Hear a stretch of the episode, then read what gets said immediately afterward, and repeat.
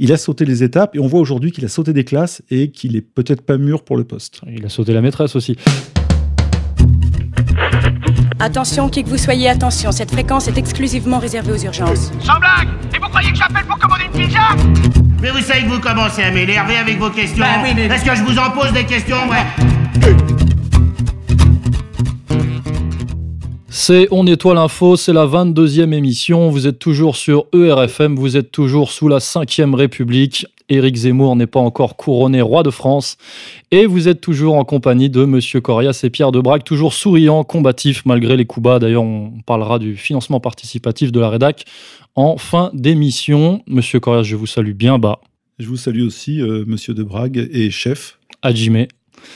Aujourd'hui, nous revenons sur le mois de septembre 2018 et le début d'octobre. C'est vrai qu'on a un petit peu de retard ce mois-ci, à travers le nettoyage de quatre thèmes qui sont les suivants.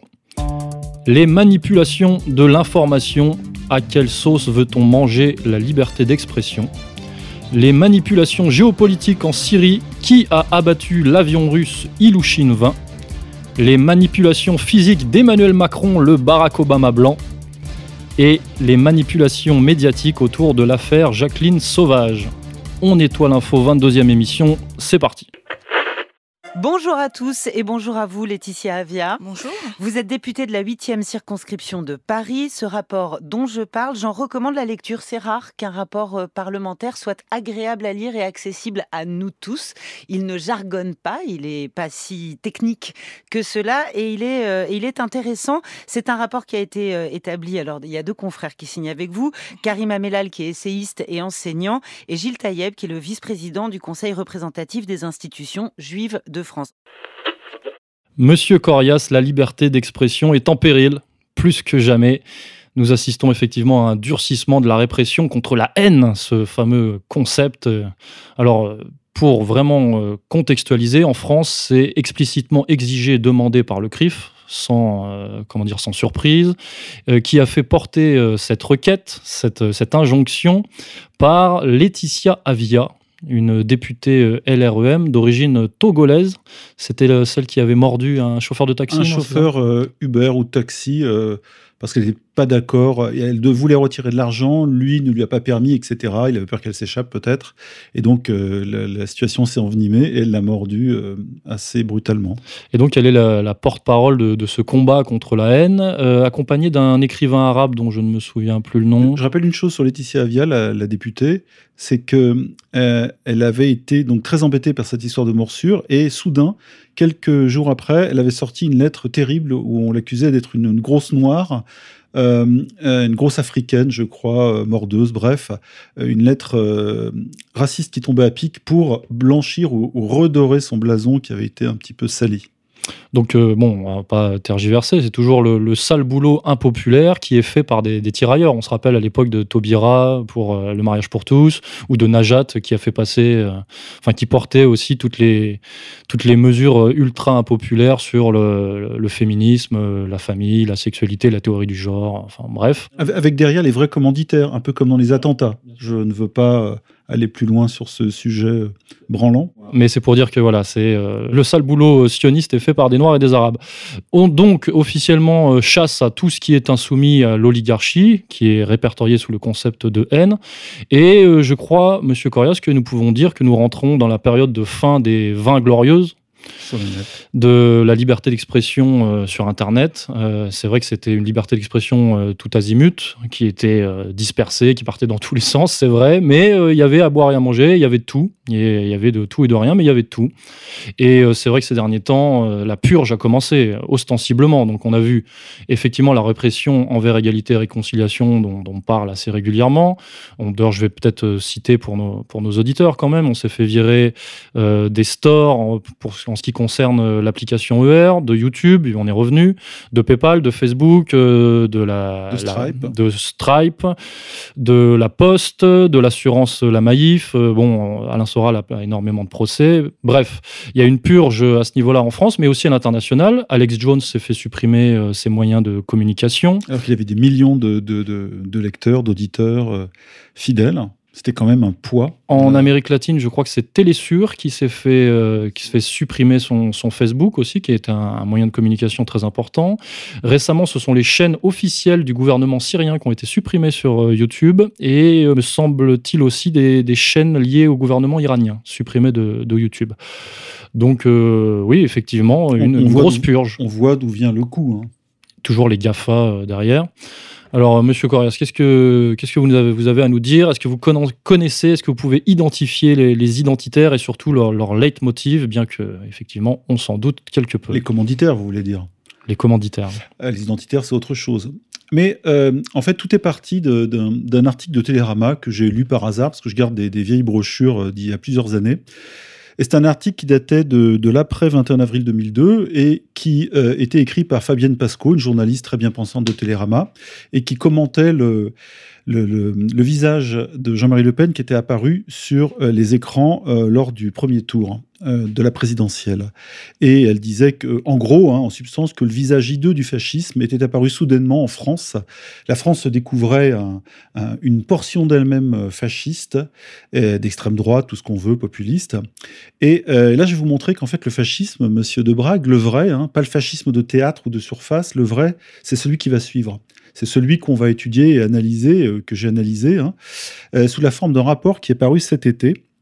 Un rapport qui n'a pas fait de bruit, et pour cause. Il a été seulement commenté euh, sur RT France, parce que RT France était visé dans le rapport, hein, la chaîne russe d'information continue russe en France, et qui était vraiment, vraiment euh, une des cibles euh, de ce rapport. C'est un rap rapport qui émane en fait de l'Union européenne, mais qui émane d'officines que personne ne connaît ou ne connaissait jusqu'à présent. Ce rapport est sorti en août donc dans, le silence général. Et d'ailleurs, je me demande pourquoi il a été publié, tellement il est euh, parlant. Euh, c'est un rapport de 214 pages, il faut se le fader, il est dense, il a été écrit par une vingtaine de personnes, dont on ne sait pas trop s'ils sont journalistes, s'ils sont politiques. En tous les cas, ils sont tous européistes, euh, vous allez le voir.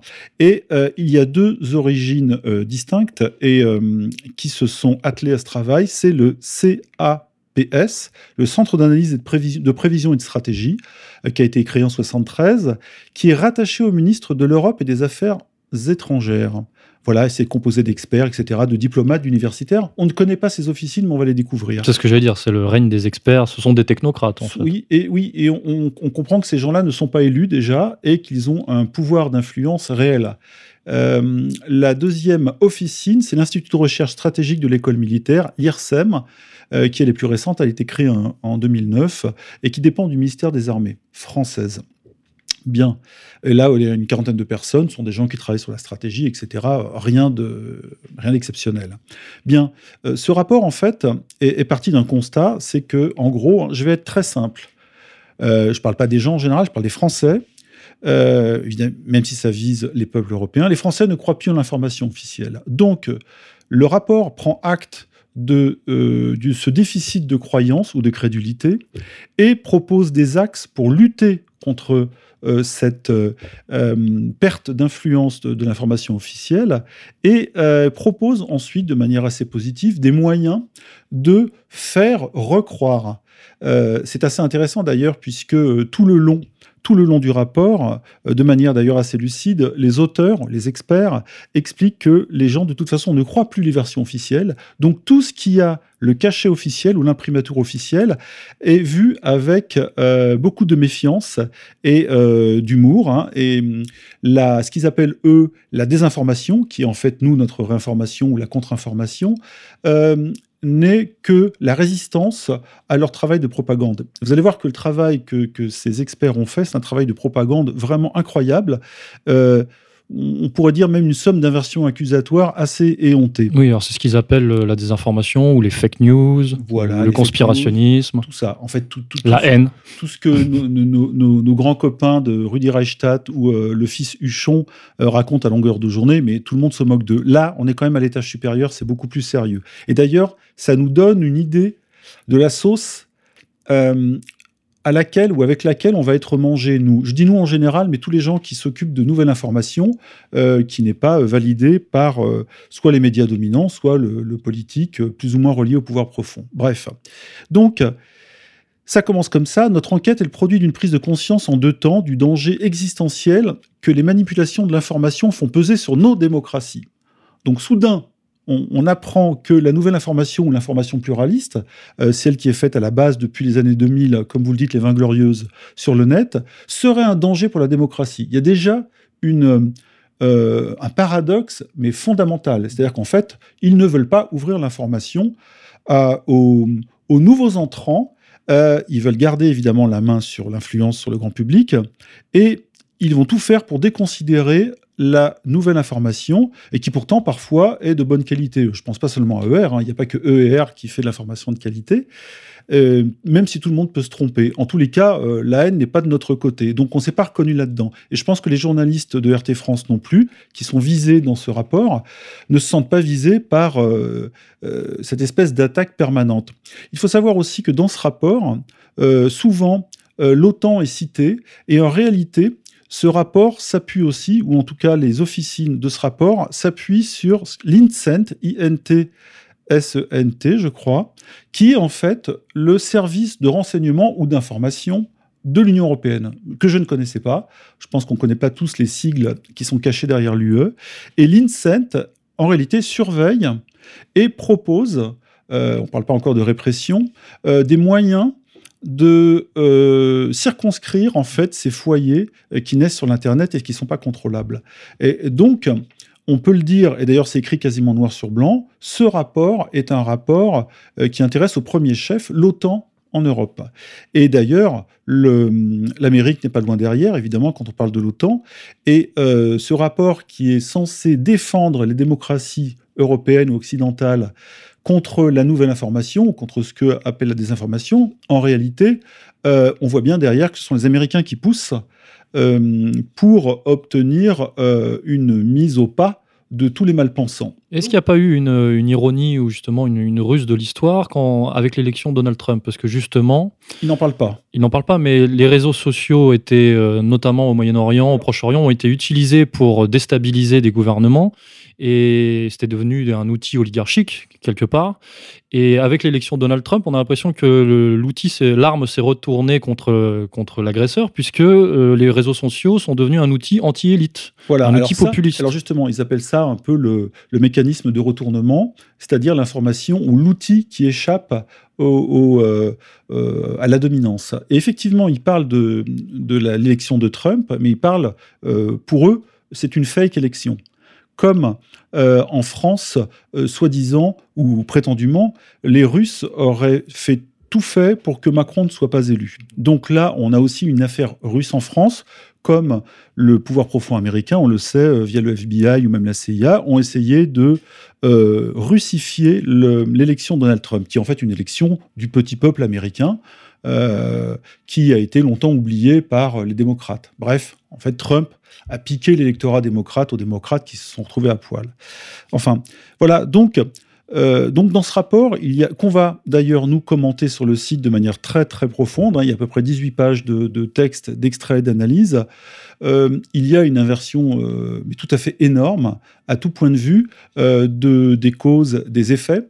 Et ce qui est assez intéressant, c'est que dans les propositions que ce rapport fait pour essayer de récupérer une partie grandissante du grand public qui se sauve vers la nouvelle information, ou la contre-information, ou la réinformation, et propose des solutions qui ont déjà été euh, testées, euh, vous le rappelez tout à l'heure avec Najat Belkacem, sous Hollande, etc., c'est-à-dire de faire rentrer dans la tête des enfants, parce qu'ils visent aussi les enfants, euh, que il y a deux sortes d'informations, la bonne et la mauvaise. La bonne, c'est eux, la mauvaise, c'est nous, en gros.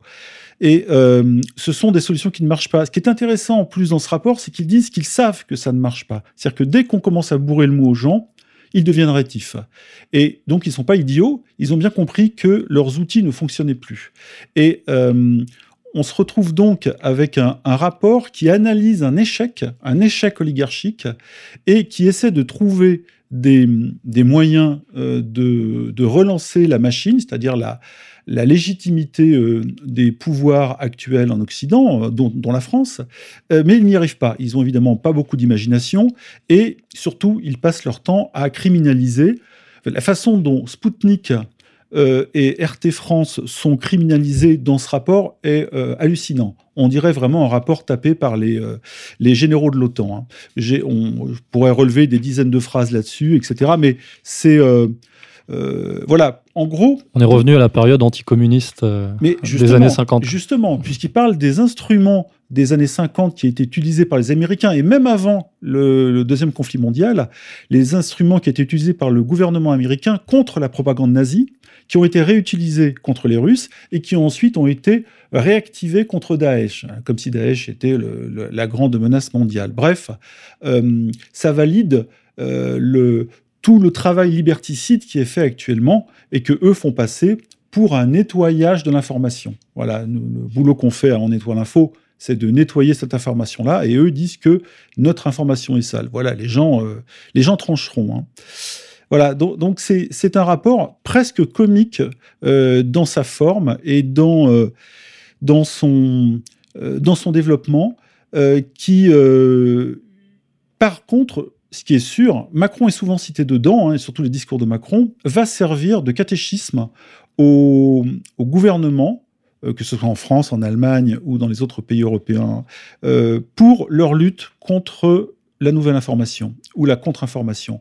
Donc, euh, les lecteurs, quand le papier sera sur le site, qui iront plonger leur nez dans le dossier qu'on va faire, pourront voir que tout est décidé par ces officines. On peut appeler ça un complot, ces gens ne les a pas élus, ces gens euh, vont nous imposer des choses, c'est-à-dire qu'ils ont déjà imposé à, travers les écoles de dire, de continuer à dire qu'il y a les bons et les mauvais en matière d'information, et en plus ils ont le culot de se présenter comme pluralistes et défenseurs de la démocratie. C'est-à-dire qu'il y, a, tellement de contradictions internes que je ne sais pas comment ils vont s'en sortir. Et ils proposent par exemple, c'est un exemple, hein, euh, ils proposent des initiatives, voilà, euh, plusieurs initiatives sont en cours dans un projet d'index global, disinformationindex.com. La plus prometteuse est sans doute l'initiative pour la confiance dans le journalisme, Journalism Trust Initiative, alors Trust déjà dedans ça la fout mal, de Reporters sans frontières, RSF. Quand on sait ce qu'est RSF, cette petite antenne de la CIA en Europe, qui a toujours lutté euh, contre la Chine, en tout cas pour, par exemple, hein, euh, on se rappelle ce qu'ils avaient fait quand il y avait eu euh, la flamme olympique chinoise avant le, le de Pékin, etc., qui avait été attaqué. RSF, de l'ancien président euh, Robert Ménard, RSF est tout sauf une officine qui défend en fait la démocratie. Et ils deviennent là justement dedans le grand défenseur de la véracité, de la pluralité de l'information. Évidemment, le décodex, alors ils se rendent compte, ils admettent que le décodex a foiré. Le décodex qui a quand même fait perdre des points de crédibilité au monde, ils se sont vraiment euh, enfoncés avec euh, cette connerie monumentale. Et bon voilà, en fait, tout ce qui nous arrive depuis plusieurs mois AER figure dedans, c'est-à-dire la pression sur les GAFA, Twitter, Google, Facebook, YouTube, tout ce qui nous arrive de négatif est là-dedans. Et on sent, en fait, on sait maintenant d'où viennent les coups. Et ces gens-là qui se disent juste conseillers et simples experts fournissent en réalité euh, à partir du pouvoir profond, hein, qui leur euh, mettent des cartouches dans le fusil, euh, fournissent des arguments pour le coup à notre président de la République, qui vient d'ailleurs de de, de, de, valider, enfin comment dirais-je, l'Assemblée, la nouvelle loi contre les fake news. Donc tout est dedans. Et euh, ils proposent même, écoutez, euh, juste monsieur, monsieur De Brague, ils même des ils disent les noms, ils nomment les choses, ils proposent des solutions techniques d'écoute des réseaux sociaux qui existent, comme Digimind, Ami Software, Linkfluence, et ils proposent des choses encore plus précises en termes d'écoute et de coercition. Donc on est là dans la surveillance généralisée, on le savait, la répression, mais une répression de plus en plus ciblée, et euh, avec des dispositifs juridiques évidemment qui suivent. Bien sûr. Bah, c'était le sens de ma question. On, va vers une judiciarisation d'Internet. Hein. Absolument. Et le discours euh, de Macron est mis presque en entier dedans, hein, de celui du 4 janvier 2018. J'ai décidé que nous allions faire évoluer notre dispositif juridique pour protéger la vie démocratique de ces fausses nouvelles. on croit rêver. Euh, ça aurait pu être écrit par euh, on va en parler tout à l'heure quand on va évoquer euh, le mois de septembre euh, d'Emmanuel Macron, mais c'est vrai quand on voit ce qui se passe sur les réseaux sociaux, il, a il aurait des raisons de craindre pour sa prochaine élection. Parce que même avant, hein. dans le, au moment où on parle, effectivement, ils ont pas du tout, l'oligarchie n'a pas du tout la main sur le, ces réseaux sociaux, malgré cette, cette, volonté de répression, et ça pourrait faire très mal dans le cadre, dans le cadre d'une élection. alors, dans ce rapport, il dit justement que dès que l'oligarchie, euh, de manière assez brutale, essaie de mettre la main sur les réseaux sociaux, le résultat le, est pire que le, euh, le médicament est pire que le mal, c'est-à-dire qu'ils se prennent deux fois plus de, méfiance et de, et, et, de, et de retours négatifs que prévu. Parce que c'est de la politique à court terme, en fait. Oui.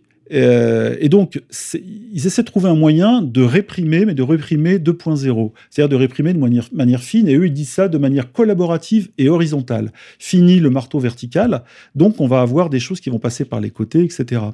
Et, euh, et je voulais dire juste une chose, on va, personne va attendre une réélection ou non-élection, euh, réélection éventuelle de Macron en 2022. Il y a les élections européennes en 2019.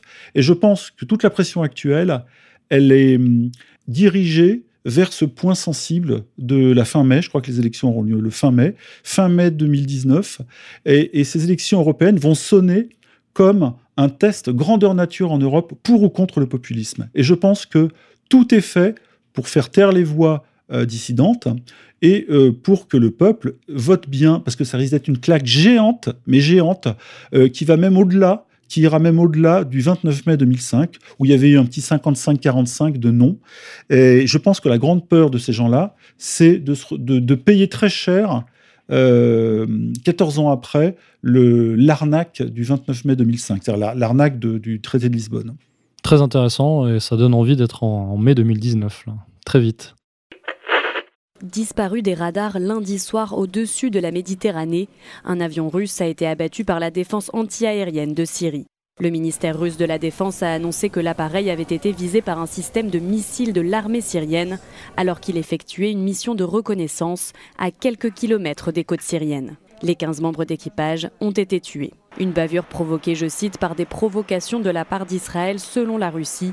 Le porte-parole de l'armée russe a en effet accusé l'État hébreu d'avoir mené une opération armée contre l'attaqué, fief du président Bachar al-Assad, sans en avoir averti la Russie. L'opération aurait mis en danger l'avion de reconnaissance sans lui laisser le temps de se rendre en lieu sûr. La Russie avait par ailleurs pointé du doigt la responsabilité de la France en filigrane, notant avoir détecté des tirs de roquettes à partir de la frégate française Auvergne basée à proximité. L'état-major des armées a immédiatement démenti toute implication. Cet incident provoque un regain de tension dans la région alors que la veille, Moscou et Ankara se sont mis d'accord pour faire d'Idleb une zone démilitarisée. Un espoir pour les quelques 3 millions de civils de cette province syrienne qui craignaient une offensive d'envergure du régime pour reprendre le contrôle de la région. Comme chaque mois, on fait un point géopolitique et euh, c'est vrai, comme souvent, on va parler du Proche-Orient et de la Syrie. Hein, c'est le sujet euh, depuis euh, quelques années, c'est le, le nœud alors, début septembre 2018, alors que la diplomatie russe avertissait sur la menace d'une fausse attaque chimique potentielle, qui aurait évidemment justifié une nouvelle euh, intervention occidentale en Syrie, alors que le sommet de Téhéran s'annonçait comme un succès. Alors le sommet de Téhéran, c'était la réunion de la Russie, de l'Iran et de la Turquie euh, autour de la création de zones de désescalade euh, qui permettraient effectivement la reprise du, territoire, notamment c'est la région de Idlib. Par le gouvernement syrien. Sommet de Téhéran qui a été suivi de manière un peu moins médiatisée par un accord russo-turc de Sochi, où Vladimir Poutine a vraisemblablement mis la pression sur Erdogan, lui a donné des garanties hein, par rapport à la... Parce que c'est vrai que la Turquie fait encore partie de l'OTAN, même si elle s'en est très très très très éloignée ces derniers temps, mais il lui a donné des garanties certainement en termes de contrats énergétiques, etc. Et de missiles, et de contre... Et de défense. Voilà. et donc, dans ce contexte, effectivement, un avion de l'armée russe, un Ilushin 20, a été abattu le, lendemain, je crois, de la réunion de Sochi, euh, en Syrie, semble-t-il, par des, officiellement euh, par des systèmes de défense aérienne S-200 syriens.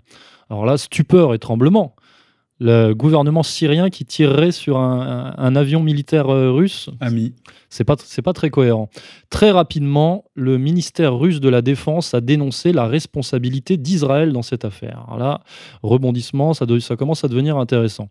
Il semblerait en effet que des avions israéliens, donc ce sont quatre F-16, euh, qui survolaient la région de Latakia, donc en Syrie, qui menaient des frappes hein, pour, pour frapper, semble-t-il, sur des infrastructures syriennes scientifiques.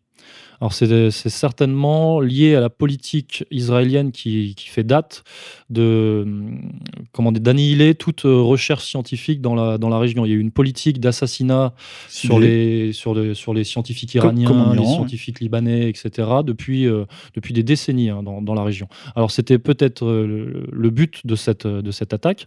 Si je veux revenir euh, sur les faits présentés par le ministère russe de la Défense il semblerait que des avions israéliens qui menaient des frappes en Syrie se soient abrités derrière un avion russe alors que le système de défense syrien s'est activé. C'est-à-dire que 15 militaires euh, russes ont trouvé la mort dans, euh, cet accident, présenté comme un accident, soi-disant. Euh, mais en droit de la guerre, il faut préciser que le fait d'utiliser un pays tiers pour se protéger d'une défense ennemie constitue un acte de guerre. Donc on n'en a pas forcément pris la mesure, mais cette situation représentait une véritable situation de crise entre, euh, entre Israël et la Russie. Israël et la Russie qui par ailleurs euh, comment dire, mènent des, négociations. voilà, des négociations, ne sont pas en opposition frontale. Voilà. on sait que Netanyahou va souvent voir Poutine pour lui, pour demander lui imposer, lui imposer ou demander ou essayer de lui imposer des choses. Hein. La Syrie, elle, a accusé la France, ça a été très très peu relayé, euh, notamment dans nos médias évidemment, la Syrie a accusé la France d'avoir participé à la bataille euh, via une frégate qui s'appelle l'Auvergne, qui apparemment euh, était dans le coup.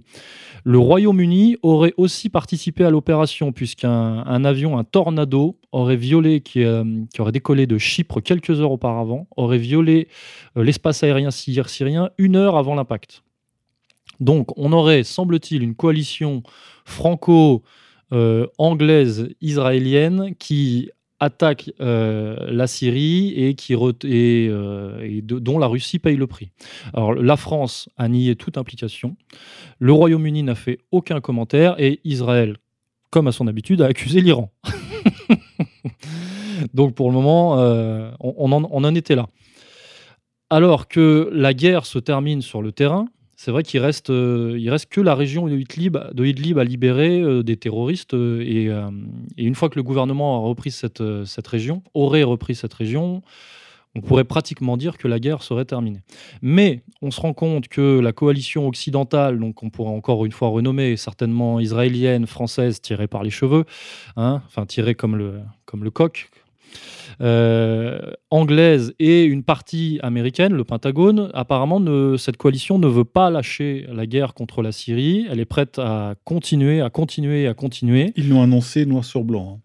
Malgré le fait que, que Donald Trump, lui, a annoncé qu'il voulait retirer les troupes américaines, euh, mettre fin à l'État islamique, mais il y a toujours cette, cette dissonance euh, au sein de la haute administration dont on parle à chaque, à chaque émission.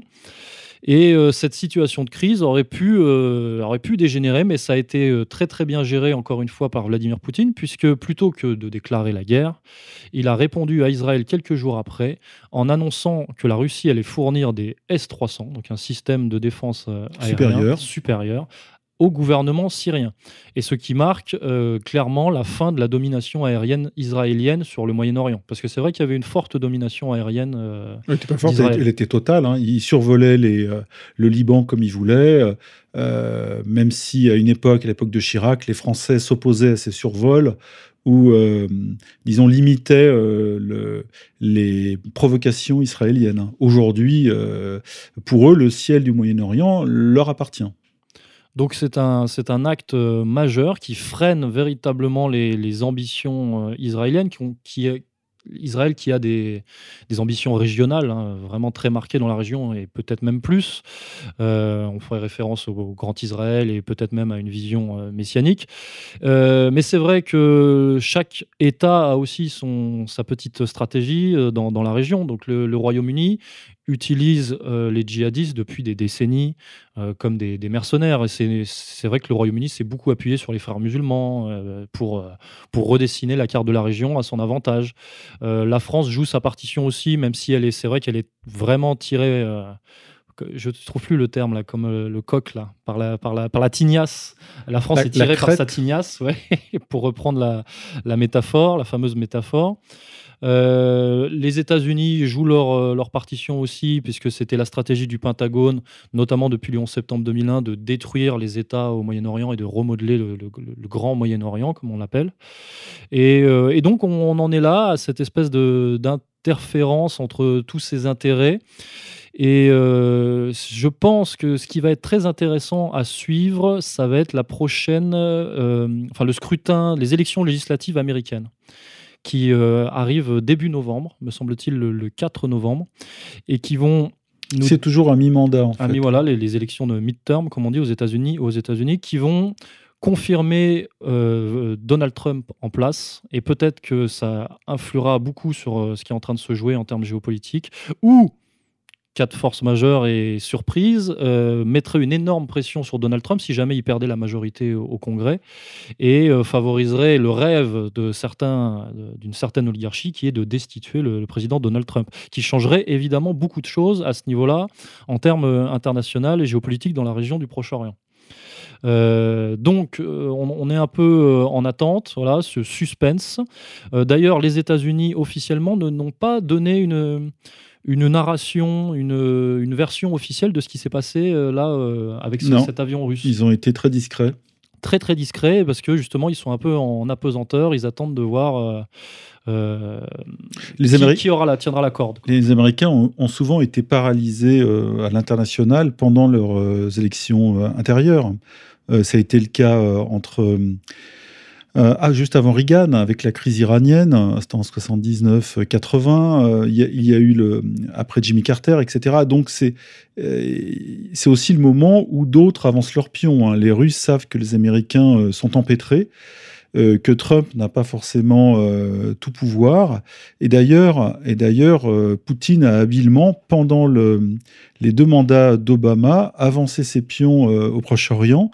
Et Obama, lui, était était bloqué euh, malgré euh, les, injonctions du Pentagone hein, par son démocratisme, son image euh, d'ami un peu du tiers-monde, ou en tout cas des non-alignés. Et, et, Poutine est entré dans la brèche. Et aujourd'hui, c'est difficile de faire partir les Russes qui ont objectivement gagné en partie, parce qu'il n'y a pas eu que, hein, la, guerre, la guerre de Syrie. Les Américains aujourd'hui euh, sont, on, on le voit, hein, euh, avec les, la, la double injonction, euh, même parfois Trump, par sa propre bouche, dit tout et son contraire du jour au lendemain. Euh, un jour, il faut écrabouiller Damas sous les bombes, le lendemain, c'est euh, Assad est légitime. Euh, donc, on, on voit bien que le pouvoir américain n'est pas clair. Bien sûr, la fameuse dissonance, mais c'est le, le grand échiquier là. Nous Ouais. sommes, on est Ouais. vraiment dans la partie d'échecs et on est, on est toujours dans cette, dans cette partie d'échecs. À la Brzezinski. Donc, euh, affaire à suivre. Si jamais euh, Trump est maintenu, je pense que ça favorisera quand même la, la fin de la guerre en Syrie. Mais le Pentagone euh, et une certaine oligarchie dont on parle régulièrement ont toujours des appétits, ont toujours des intérêts, et je ne pense pas qu'ils euh, restent les bras croisés. Euh, donc, on peut s'interroger est-ce qu'ils se tournent, ne vont-ils pas se tourner alors vers d'autres terrains d'action, d'autres théâtres d'opération? Mais il y en- il y, en a des terrains d'opération. Il y en a en, Asie- en Asie centrale, il y en a en Libye, il y en a en Afrique. Euh, Moi, voilà. je pensais beaucoup à l'Amérique du Sud, parce que c'est vrai que le. euh, que- comment on appelle euh, C'est en gestation. le, le Soufcom, qui est un département du, du Pentagone, a de, a de fortes volontés et velléités euh, Ils l'ont annoncé. hein. d'hégémonie sur l'Amérique du Sud. Ils l'ont annoncé pour le Venezuela. Ils veulent mettre un terme au débordement antidémocratique, etc., du gouvernement Maduro. Donc, euh, on peut dire que là, euh, ils ont mis les cartes sur la table. On voit aussi que le Royaume-Uni ne, ne lâche pas sa propagande ridicule, mais ne lâche rien dans sa propagande anti-russe. Hein, ils nous ont ressorti encore l'affaire Skripal. Jusqu'à euh, la nausée. hein. Oui, oui, ça, ça, ça- il- mais euh, ça, ça prouve bien. Ah, C'est un peu à l'israélienne d'ailleurs. hein. oui, C'est- très marqué, mais Ouais. ça prouve bien qu'ils ils ne baisseront pas les bras là-dessus. Et pourtant, aux États-Unis, la, la- la- la pression sur l'affaire russe et dans les élections, l'ingérence dans les élections américaines a un peu baissé parce qu'ils ont tout essayé. En fait, la partie euh, démocrate a tout essayé et euh, pour l'instant, ça, ça a capoté. Mais ça fait deux ans qu'ils euh, tapent sur Trump avec le petit marteau russe. Et euh, bon, il s'est rien passé, euh, comme avec toutes ces frasques sexuelles, etc. euh, Mais c'est incessant et ça n'a, la tension n'a jamais baissé d'un cran. Donc on peut penser que ça va continuer jusqu'à la fin de son mandat. Voilà, ouais. Donc ce qu'il faut retenir, c'est que l'Empire ne veut pas lâcher, mais sera peut-être forcé de lâcher en partie. Et certainement qu'un des verrous, une des clés sera révélé lors, de l'élection, lors des élections législatives américaines de début novembre. À suivre. Et s'ils cherchent un responsable, dites-leur, dites-leur chaque jour, vous l'avez devant vous. Le seul responsable de cette affaire, c'est moi. S'ils veulent un responsable, il est devant vous. Qu'ils viennent le chercher.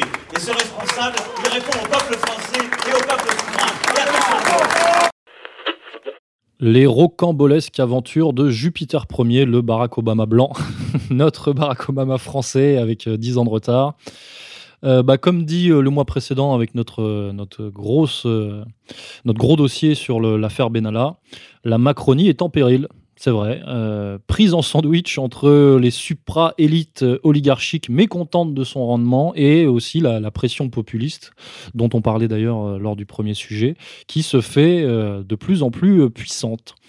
Alors la popularité euh, du gouvernement euh, Macron-Philippe euh, est au plus bas. Hein, ça, on n'a jamais, ils, touchent le fond là lors de. On en frise vraiment la catastrophe lors de cette rentrée. Et pourtant, il semblerait que le, président ne veuille lui aussi rien lâcher, hein, puisqu'il a précisé, il a dit officiellement, en aucun cas je ne changerai de politique. Il est déterminé, on ne sait pas trop à quoi, mais il est déterminé. Alors ici, il est vrai que il incarne la rebellitude hein, euh, et même la flexibilité, donc ça fait partie de son être. la flexibilité. la flexibilité, donc il ne se couchera pas, c'est vrai, il, persévérera, parce qu'il a confiance en lui. Mais tout de même, euh, on peut se poser la question, Emmanuel Macron est-il hors de contrôle? Y a-t-il un pilote dans l'avion? Euh, Malgré la pression, donc je vais l'énumérer, c'est vrai qu'il est mis en pression notamment par le lobby atlantocioniste, on va dire par le CRIF, qui lui demande eh ben, cette répression sur la liberté d'expression dont on a parlé. Euh, Contre les musulmans. Voilà, de, s'aligner sur la ligne Zemmour, etc. Et lui, le seul geste qu'il a trouvé à faire, c'est remplacer Nicolas Hulot par euh, le sioniste mou François de Rugy. Voilà, donc c'était un petit acte, mais c'est vraiment c'est, secondaire. Euh, récemment, il a décoré les, les Klarsfeld, mais j'ai envie de dire c'est du sionisme à peu de frais quand même de décorer les Klarsfeld. c'est symbolique. Quoi. Filer une breloque à deux petits vieux, ça ça mange pas de pain. C'était facile. Et, Azim. Et, pire, du pain, et, Azim. et pire, on a même vu son émissaire euh, Yacine Bellatar ah. Dégommé, euh, tiré à, vue, tiré à boulet rouge sur Golnadel, Manuel Valls et Franz-Olivier Gisbert chez euh, Ardisson. Donc c'est quand même trois représentants du réseau sioniste, justement. Euh, et il avait, il avait carte blanche, il avait le permis de tuer, il les a, il les a défoncés à, heure de grande écoute. Il, il s'est bouffé deux, deux, commissaires politiques d'un coup à l'heure du dîner. Hein. Il y a été Franco et euh, c'était même assez jouissif. C'était assez marrant et euh, c'est vrai que on peut l'interpréter comme un acte. Euh, cest que là, on se dit oui, effectivement. Macron voit ses hommes hein, au feu. Hein. Macron n'a pas dit son dernier mot. C'est ah surprenant. C'est un lieutenant qui tient la route malgré tout. On peut penser tout ce qu'on veut, tout ce qu'on veut de, de Bellatar. Bellatar, on l'a déjà, on l'a chroniqué, il fait des documents, a fait un gros dossier sur lui très précis, en montrant qui tirait les ficelles et qui l'avait hissé à ce niveau d'importance parce qu'il a quand même la, il a en réalité la surface médiatique d'un ministre. Il est envoyé comme le ministre des banlieues par Macron, euh, mais un ministre qui, ne dit pas son nom, mais qui a euh, la, il murmure à l'oreille du président et inversement. J'espère que c'est pas plus. Euh, mais il a, il a cet imprimatur et, euh, donc euh, beaucoup n'osent pas l'affronter. Marianne a essayé de le faire, ils sont pris une volée de, bois vert. En plus, ça avait des ennuis financiers. Hein. Il manquait d'annonceurs. Hein. Peut-être que ceci explique cela. Mais ce, ce pardon, ce, je veux dire ce Benalla. Ah bah non, Macron a son Benalla et il a son Bellata. Ouais, ouais, désolé, son Benalar et son Betata. Non, sans déconner. Le, le, il fait un travail en fait de récupération de vote des banlieues, on le sent bien, et, euh, et c'est sa manière de résister, parce qu'il rentre quand même dans le chou des, des nationaux sionistes. Et de la part de Macron, ça veut dire qu'il n'est pas complètement inféodé à ses sponsors, qui ne sont pas que le CRIF, puisqu'il y a aussi le CAC 40, euh, il y a des puissances en France qui seront toujours là, hein, le renseignement militaire, etc. Donc c'est pas rien. Le CRIF euh, intervient sur les terrains juridiques, politiques, euh, médiatiques, mais c'est pas non plus la totalité de la puissance. il y a aussi la banque. Bon, là, de ce côté-là, voilà. Euh, mais le, le Bellatar fait office de, lieutenant euh, macronien sur euh, le champ de bataille aujourd'hui. Alors, ça fait un peu short, effectivement, comme, comme défense pour le président. En tout cas, c'est Bellatar souvent qui allume les contre-feux quand Macron est poussé dans ses retranchements, euh, puisque les autres, hein, franchement, Édouard Philippe est inaudible, Castaner, euh, il n'a pas le niveau, euh, les députés LREM n'en parlons même pas, donc il n'y a pas beaucoup de gens en fait qui montent au créneau pour lui. Et cet été, après ses frasques et ses bamboulateries à l'Élysée, Macron a été lâché par la presse qu'il avait fait, qu'il avait fabriqué. Donc il a plus beaucoup d'appui, mais on ne sait pas de comment il va sortir ça de sa botte. Il espère se refaire par un, sursaut, hein, on appelle un sursaut républicain ou autre, un sursaut gaulien, donc on attend de voir ce qui va nous sortir, mais pour l'instant. Euh, bah, c'est la question que je pose. Euh, c'est est-ce qu'il y a vraiment une politique euh, derrière tout ça, ou est-ce que c'est simplement du, narcissisme macronien qui se, qui s'est une fois dans les habits du roi, s'est senti pousser des ailes? donc l'avenir nous le dira. Je, pense une chose, Monsieur Debrac, c'est que sa politique, elle, elle, est claire, elle a été faite. Ce sont les réformes entre guillemets, c'est-à-dire la destruction des services publics ou la revente par tranche des morceaux juteux de l'économie française à ses petits amis du CAC 40, ou indirectement. Euh, voilà, ça c'est fait. Ça c'est le gros morceau de sa politique. C'est ce pourquoi il a été placé là. Mais à côté, il y a le sociétal, il y a la société française qu'on dit malade. En fait, moi j'ai l'impression qu'elle est plutôt en, expression démocratique. Euh, euh, on a l'impression que c'est un peu le foutoir de l'extérieur, mais les Français s'expriment dans tous les sens, c'est très bien. Et évidemment, la dominance a du mal à contrôler tout ça. Macron, sur ce terrain-là, il est perdu. Il, fait, euh, il est censé être libéral, libertaire, il fait des lois liberticides contre l'information.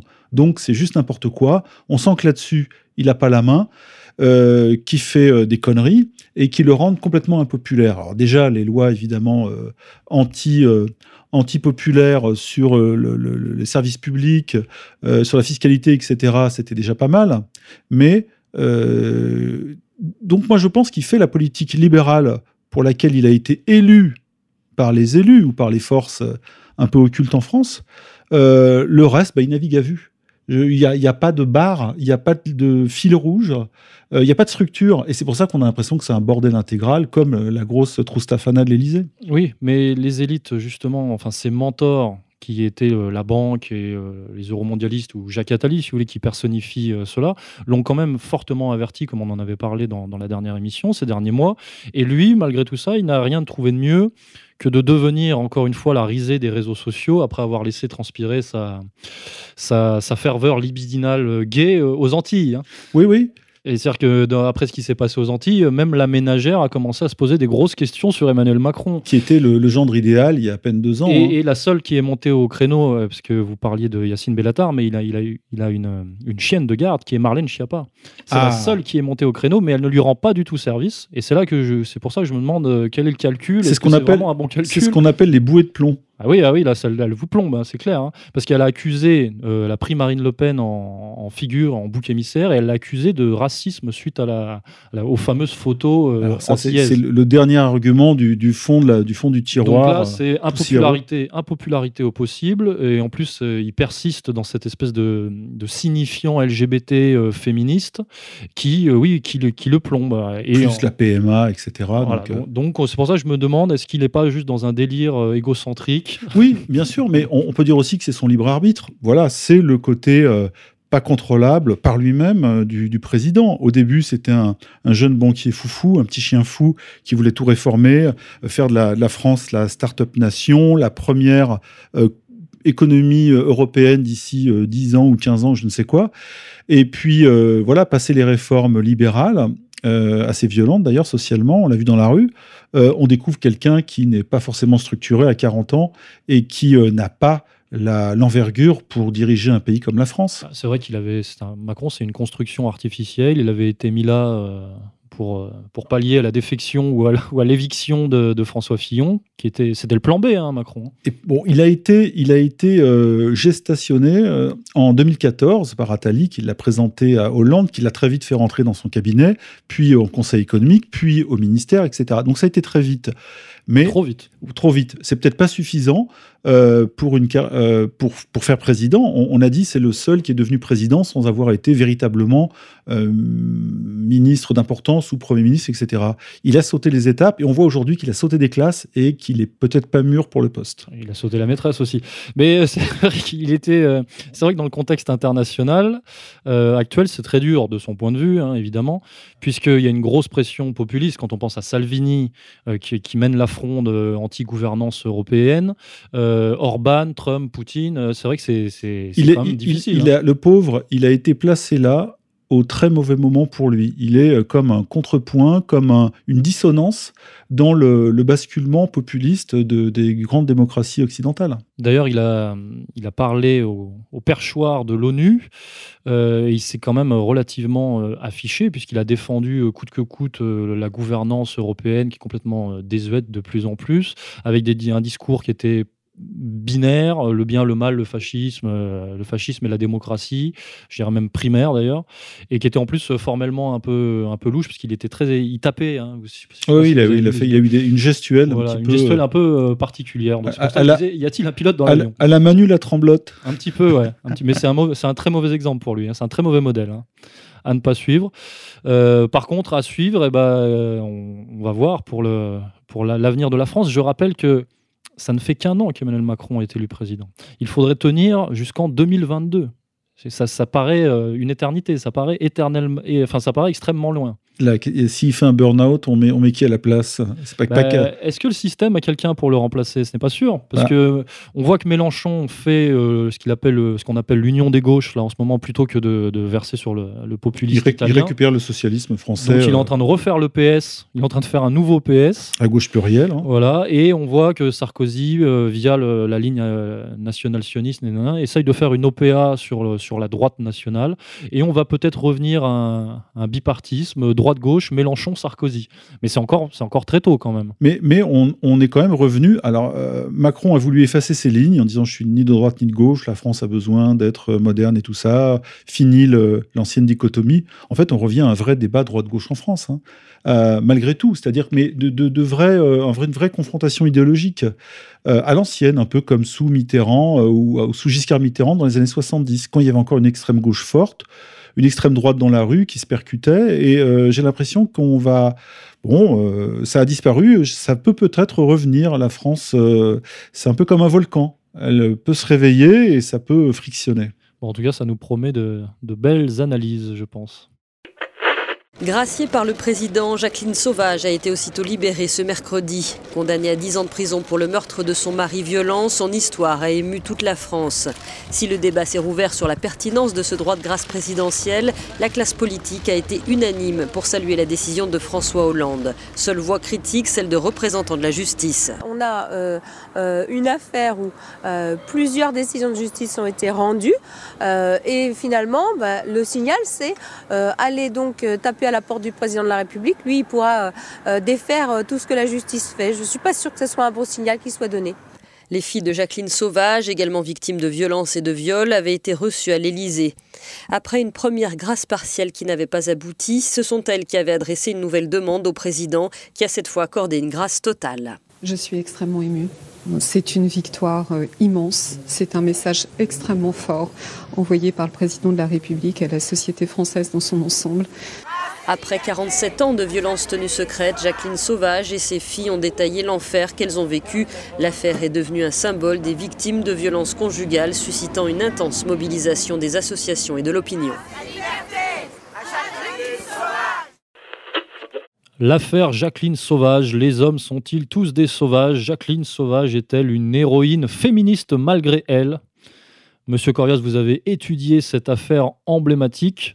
Euh, je vais vous écouter avec attention. Moi, ce que j'ai retenu, c'est qu'il y a une version véhiculée euh, médiatiquement qui rentre dans un cadre euh, idéologique progressiste et politique euh, très défini. et qui semble, pour avoir lu euh, quelques conclusions judiciaires, euh, très très loin de, de la réalité, de la vérité et, des résultats de l'enquête. L'affaire Jacqueline Sauvage, c'est la victoire des médias et des réseaux sociaux, surtout sur la vérité et euh, sur le travail de fond de la justice. Voilà, ça a été dénoncé par des magistrats, ça a été dénoncé par l'avocat général, un avocat général, le chevalier, je crois, euh, je crois qu'il s'appelait Le Chevalier ou Chevalier, euh, qui a fait une longue lettre dans Le Monde pour expliquer que euh, on était en face d'un déni de justice, en tous les cas, un déni de décision de justice. Je rappelle les faits très rapidement, hein, sans donner les dates précises. Je pense que c'est pas très important. Jacqueline Sauvage s'est mariée à 17 ans avec Norbert Marot, qui était un jeune gars de 21 ans. Ils étaient très amoureux. Et euh, ils, ont, ils se sont mariés très vite, ils ont eu des enfants très vite, quatre enfants, je crois. Pas d'un coup, mais euh, peu à peu, trois filles, un garçon. Et euh, lui était camionneur, donc chauffeur routier. Il a monté une petite entreprise familiale. elle était la gérante, comme souvent dans les TPE. Et lui conduisait les camions. Ça a commencé à marcher. Il a acheté un deuxième camion, puis un troisième, etc. Et malheureusement, il n'était pas gentil avec elle. C'est ce qu'elle dit, c'est-à-dire qu'elle a vécu un enfer pendant 47 euh, ans. Et au bout de 47 ans de euh, mauvais service, c'est-à-dire de coups, d'alcool, d'insultes, toujours selon elle et selon ses enfants, elle l'a abattu de trois balles dans le dos en septembre 2012. Donc, elle avait à l'époque, je crois, 64 ans. Et euh, à ce moment-là, il n'avait pas porté la main directement sur elle, donc il n'y avait pas de légitime défense. Bien. Alors, il a pris trois balles dans le dos alors qu'il buvait un apéritif. Euh, la, la gauchosphère et donc le féminisme ou la féminisphosphère s'est emparée de cette affaire, puisque au premier procès, elle a pris euh, dix ans de prison parce que les, jurés ont reconnu qu'elle avait peut-être souffert sous la main de cet homme. Euh, mais elle a fait appel en changeant d'avocat et elle a pris deux avocats, deux femmes spécialistes des affaires relatives aux femmes battues. Et elle a réussi à euh, se faire gracier assez rapidement par le président euh, François Hollande en décembre 2016, euh, malgré que, en appel, puisqu'il y a eu appel, elle est, sa peine de 10 ans a été confirmée. Mais il y avait une peine de sûreté. La peine de sûreté, ça sert à quoi? Ça sert à, être sûr que la personne ne va pas recommencer. Donc, on est sûr qu'elle va rester en prison le temps de la peine de sûreté. Bref. Euh, s'asseyant sur tout ça, le président François Hollande, considérant l'énorme pétition euh, créée, ou en tout cas organisée par Oser le féminisme, hein, cette officine féministe, 340 euh, 000 signatures, il s'est dit qu'il avait là un petit vivier de voix, et donc il a joué au président gracieux. Il a donc gracié complètement cette Jacqueline Sauvage, et la meurtrière, puisque c'en est une, euh, selon la justice et les jurés par deux fois, euh, est sorti libre le jour même, le 28 décembre 2016. Bon. Euh, TF1, deux ans plus tard, donc fin septembre, en réalité le 1er octobre 2018, réalise, en tout cas diffuse, un, non pas un documentaire, ça serait trop beau, mais une fiction en deux parties, le même soir, qui a fait 10 millions de téléspectateurs, donc énorme impact, en produisant l'image d'une femme effectivement totalement passive, battu euh, comme plâtre par son mari, un mari alcoolique, méchant, euh, primaire, brutal, l'homme d'hier, hein, pas Macron, l'inverse de Macron. Qui était interprété par qui? Parce que c'était Muriel Robin qui... Olivier Marchal. Ah, et Olivier Marchal, euh, magnifique dans le rôle de gros bourrin alcoolique, ignoble, mais vraiment, on a envie même à travers l'écran de, lui tirer trois coups de carabine dans la gueule. Et c'était donc Muriel Robin qui incarnait Jacqueline Sauvage. Voilà, qui s'était fait en, avancer le dentier, elle avait un peu des dents de lapin, etc. Elle joue très mal. Marshall jouait bien, elle, elle joue, euh, bon voilà, c'est une, euh, une, actrice à qui les réalisateurs français de cinéma n'ont jamais confié de rôle, et pour cause, même si elle s'en plaint. Bref, énorme succès sur TF1. Et euh, la justice a été bafouée, puisque une version absolument caricaturale de la souffrance de Jacqueline Sauvage, plus, plus la souffrance de ses enfants, a été présentée à travers cette fiction. La fiction n'est pas euh, innocente, une fiction vue par 10 millions de personnes, ça remplace la vérité.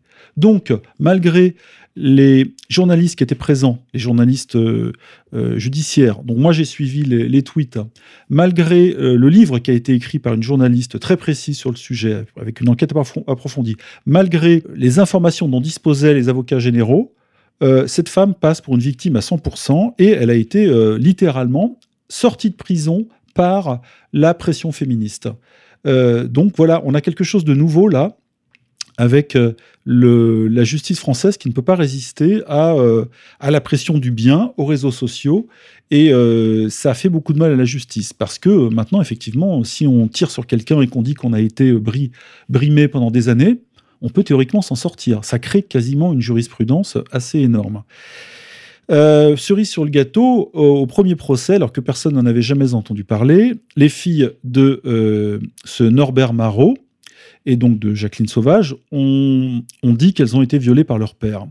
Euh, alors là, il y a eu un choc chez les jurés, on ne savait pas si c'était vrai ou pas. Ça tombait à ce moment-là, c'était possible. donc ça a évidemment, comme on dit, affecté, impacté. Hein. Il y a des lecteurs qui n'aiment pas qu'on utilise ce mot, cet anglicisme, mais ça a été euh, l'effet a été très fort sur les jurés. Et donc, on a eu l'image d'un père alcoolique, brutal, qui méritait en quelque sorte euh, la sentence.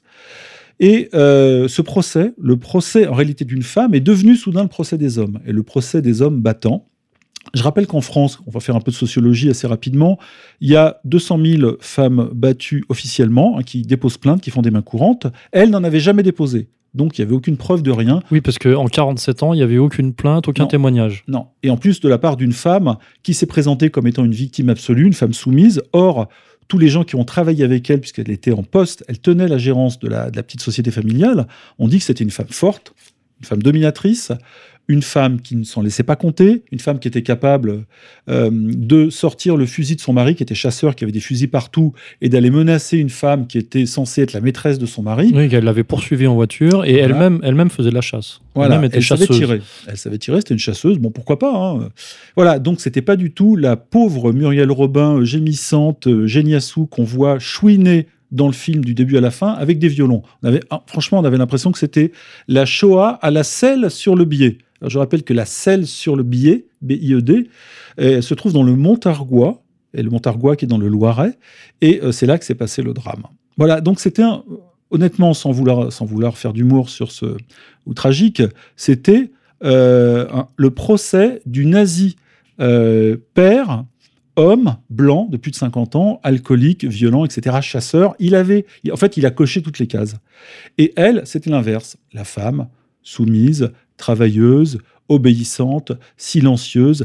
Elle incarne la souffrance éternelle des femmes. Et ce procès ne pouvait pas avoir d'autre issue que la libération gracieuse d'un président qui était à 4% dans les sondages. Oui, oui, ça lui a permis de sauver un petit peu son mandat. En, décembre 2016, il, était, il savait qu'il se présenterait plus, c'était la fin, donc il s'en foutait complètement. Voilà, donc... Euh, même si la légitime défense, je le rappelle, n'est admise que si la riposte est concomitante et proportionnée à l'agression préalable, ce qui n'a pas été le cas, bah, elle a quand même, malgré tout, été considérée en gros en légitime défense, mais sur la durée. Donc là, le droit a été tordu comme un chewing-gum dans tous les sens. Il y a quand même un paradoxe chez ces féministes qui sont souvent euh, libertaires, etc. C'est que là, finalement, elles réhabilitent la peine de mort. Absolument. Mais, Au prétexte de la souffrance. Et euh, oui, il faut être aussi dans le camp du bien. Parce que si c'est Marot qui l'avait tiré dessus, je pense qu'il aurait pris 35 ans de prison. Hein. Le, le, vieux, euh, le vieux, il aurait morflé comme, comme jamais.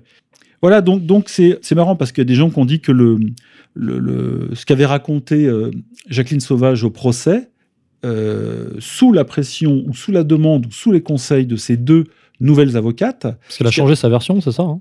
Oui, euh, bah, disons qu'elle l'a, elle l'a, elle l'a rendu beaucoup plus tragique à la, à la grecque. Et ils appellent ça, il a appelé ça un, un story, un, un, authentique storytelling.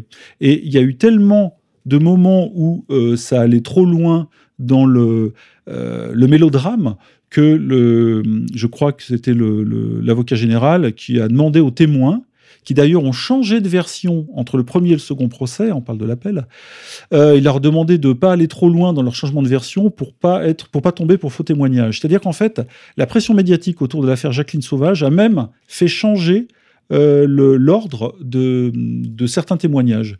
Et au départ, euh, le, Norbert Marot qui a été abattu n'était pas un monstre total. Ensuite, c'était le nazi, euh, nazi éternel, voilà.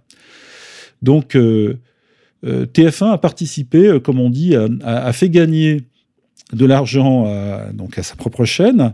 Les annonceurs sont venus en masse. Muriel Robin a pris un gros cachet, on pense, je sais pas, dans les 500 000 euros. Mais la vérité sort de là en lambeaux. Et, surtout, on a quelque chose de nouveau et qui peut éventuellement, probablement se reproduire, euh, surtout avec la pression de la Chiappa et le pouvoir qui lui est donné par Macron hein, sur tous les phénomènes sociétaux et surtout qui touchent aux femmes et au sexe. On peut avoir une justice qui va être complètement, qui va devoir résister à ces injonctions très très lourdes venues d'en haut et euh, avec appui des réseaux sociaux qui évidemment sont très primaires. Euh, personne n'a été fouillé dans, le, dans les pièces du dossier pour savoir en réalité euh, quels étaient les faits précis, etc. Donc, on, a une ignorance qui est manipulée d'en haut pour obtenir euh, des avantages politiques et voilà. Après, moi, je ne me prononcerai jamais sur, le, sur les affaires internes ou intimes de cette Jacqueline Sauvage et de ses enfants, puisqu'il y a eu encore un drame dans le drame. Son fils s'est pendu. Euh, Le fils qui euh, s'est pendu, on ne sait pas pourquoi officiellement, mais dans le film de TF1, dans la fiction, c'est parce qu'il a appris que le père avait euh, violé ses sœurs. Voilà. Mais voilà, un doute subsiste et euh, dans le doute, je Ouais. m'abstiendrai. Mais alors, on ne sait pas si Jacqueline Sauvage est une euh, vraie ou une fausse victime, mais par contre, le message envoyé par cette affaire, par l'exploitation de cette affaire, c'est vrai que par rapport aux véritables victimes d'agressions sexuelles, c'est assez catastrophique puisqu'on on casse le lien, on casse la confiance avec les institutions et même les, j'imagine que les, les magistrats, les juges, les policiers, les enquêteurs ne se sentent pas du tout respectés après une décision pareille de, de François Hollande, par exemple. Tout leur, tout leur boulot euh, s'effondre et pulvérisé en, en une décision. Voilà, on crée un antagonisme, un flou, une, Voilà. euh, une rupture et une animosité euh, globale. C'est un peu comme toutes ces racailles qui sont ramassées par les flics du matin au soir en France après des milliers d'actes d'incivilité et qui sont relâchés aussitôt. Parce que sur ordre de la justice, et la justice elle-même n'étant pas indépendante, c'est une décision politique. Euh, voilà, donc euh, la justice est faible en France, on le voit, on l'a vu, c'est une preuve de, faiblesse. Elle n'a pas les moyens de se défendre, euh, même si la lettre de l'avocat général Chevalier ou le Chevalier, hein, je retrouverai son nom, vous le retrouverez vous aussi, je pense, était extrêmement précise, circonstanciée et, convaincante. Un petit mot symbolique sur Muriel Robin qui est lesbienne et qui Oui. euh, ici incarne euh, la femme battue par l'homme par excellence. Ce qui ne peut pas lui arriver, mais bon. A euh, priori, enfin pas dans le cadre de On l'intimité. imaginerait même l'inverse. Elle avait eu une, ép- une époque, je crois, une affaire, bon, je n'y a rien de, de méchant à le révéler, mais avec une de, de- de ses amies ou maîtresses, je sais pas comment on peut dire, ou, amoureuse, une jeune, une jeune femme qui, euh, à qui elle avait, par amour, donné un restaurant en Corse. Ça s'était très mal passé. Donc, on ne voit pas là, là aussi la Muriel Robin se laisser faire un peu comme Jacqueline Sauvage et être cette pauvre petite chose soumise qui accepte tout pendant des années euh, sans rendre les coups, d'une manière ou d'une autre. Eh bien, on va se quitter là-dessus, colonel. Au revoir. Euh, chers auditeurs, concernant le financement participatif, euh, bon, vous le savez, euh, nous avons été euh, strikés par PayPal, puis euh, par Stripe. Au moment où vous écoutez cette émission, le moyen le plus simple de nous aider est de passer par la page de dons d'égalité et réconciliation et euh, d'envoyer, euh, si possible, évidemment, si vous considérez que nous le, nous le méritons et si vous voulez participer à notre aventure, euh, d'envoyer un chèque, un paiement via Bitcoin, parce que c'est possible, ou le plus simple et le plus important pour nous serait de mettre en place un virement récurrent bancaire. Donc ça, c'est une démarche à faire avec, euh, avec votre banque, en attendant qu'on- que nous réussissions à vous proposer une plateforme de paiement par carte bleue qui est effectivement euh, l'écueil, euh, le, gros obstacle du moment pour nos équipes, parce que je ne vous cache pas que beaucoup d'organismes et d'instituts nous mettent des bâtons dans les roues. Continuez à nous soutenir et on se retrouve, quoi qu'il arrive, le mois prochain. Monsieur Corias, un petit mot? Oui, ben, on a, on- est-ce qu'on a essayé la banque Rothschild pour le financement participatif? Stupeur, c'est ça. Goldman Sachs? Je ne sais pas, hein, je propose. Et ben voilà, Eureka, Eureka, je, les- je les contacte tout de suite. Euh, J'ai un, j'ai un ami en plus qui travaille au gouvernement qui, qui peut peut-être nous aider. On se quitte comme d'habitude en musique sur les notes de Stéphane Blé. Au mois prochain.